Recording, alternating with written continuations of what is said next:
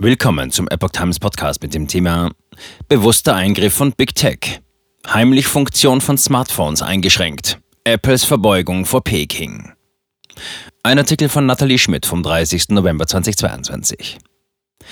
AirDrop ist ein nützliches Tool auf Apple-Geräten. Es kann zum Austausch bei Protesten verwendet werden. Im November schränkte Apple es für Smartphones ein, aber nur in China. Seit dem Wochenende kommt es in mehreren chinesischen Städten und auf Universitätsgeländen zu großen Protesten wegen der Null-Covid-Politik. Die Teilnehmer müssen jedoch auf ein bei Demonstrationen belebtes Kommunikationsmittel verzichten, weil Apple dessen Nutzung Anfang November in China eingeschränkt hat. Spezialversion für China. Am 9. November gab Apple eine Aktualisierung seines mobilen Betriebssystems iOS 16.1.1 für Kunden frei. Die Empfehlung lautete, dieses Update enthält Fehlerbehebungen und Sicherheitsupdates und wird allen Benutzern empfohlen. Warum es keine detaillierte Auflistung der Aktualisierungen gab, wie sonst üblich bei größeren Veränderungen im Betriebssystem, ist nicht bekannt. Dieses Update beinhaltet eine wichtige Änderung, die nur für iPhones gilt, die auf dem chinesischen Festland verkauft werden. Verschickt man Dateien über AirDrop an Personen, die nicht in den eigenen Kontakten, aber in der Nähe des eigenen Gerätes sind, funktioniert dies nur noch 10 Minuten lang. Danach deaktiviert sich die Funktion automatisch. Bisher war die Freigabeoption für jeden dauerhaft eingestellt. Diese Einschränkung greift momentan nur in China. Auf Nachfragen reagierte Apple nicht. Möglicherweise steht die Einschränkung in Zusammenhang mit der jüngst begonnenen dritten Amtszeit von Xi Jinping. Denn erstmals gab es an einigen Stellen öffentlichen Protest gegen den Machthaber. AirDrop als wichtiges Transportmittel. AirDrop, die hauseigene Übertragungsfunktion von Apple, ermöglicht den Versand von Dateien mittels Bluetooth oder WLAN.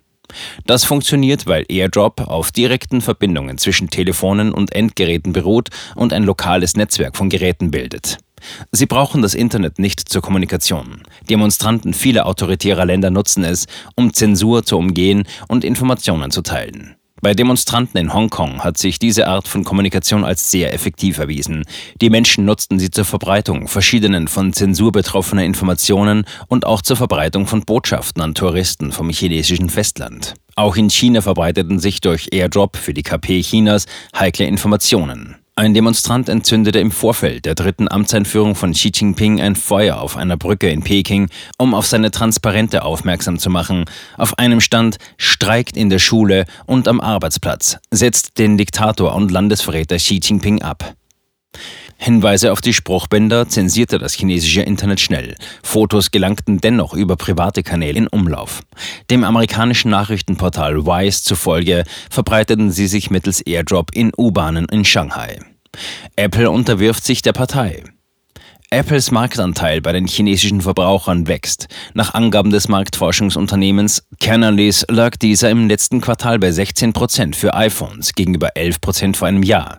Während sich andere Großkonzerne wie Google oder Facebook vom Regime in Peking distanzieren, nähert sich Apple wohl eher an. Für Wirtschaftsethikerin Alicia Hennig vom Internationalen Hochschulinstitut Zittau der Technischen Universität Dresden ist das Unternehmen stark von Peking abhängig. Facebook hat sich zurückgezogen, Google hat sich zurückgezogen, Apple hat sich angepasst. Das Handelsblatt zitiert sie auch mit den Worten, Peking weiß, dass Apple keine Alternative zu China hat. Apple ist der Willkür der Partei unterworfen und wer sich heute auf dem chinesischen Markt tummelt, dem muss klar sein, dass er nach der Pfeife der Partei tanzen muss.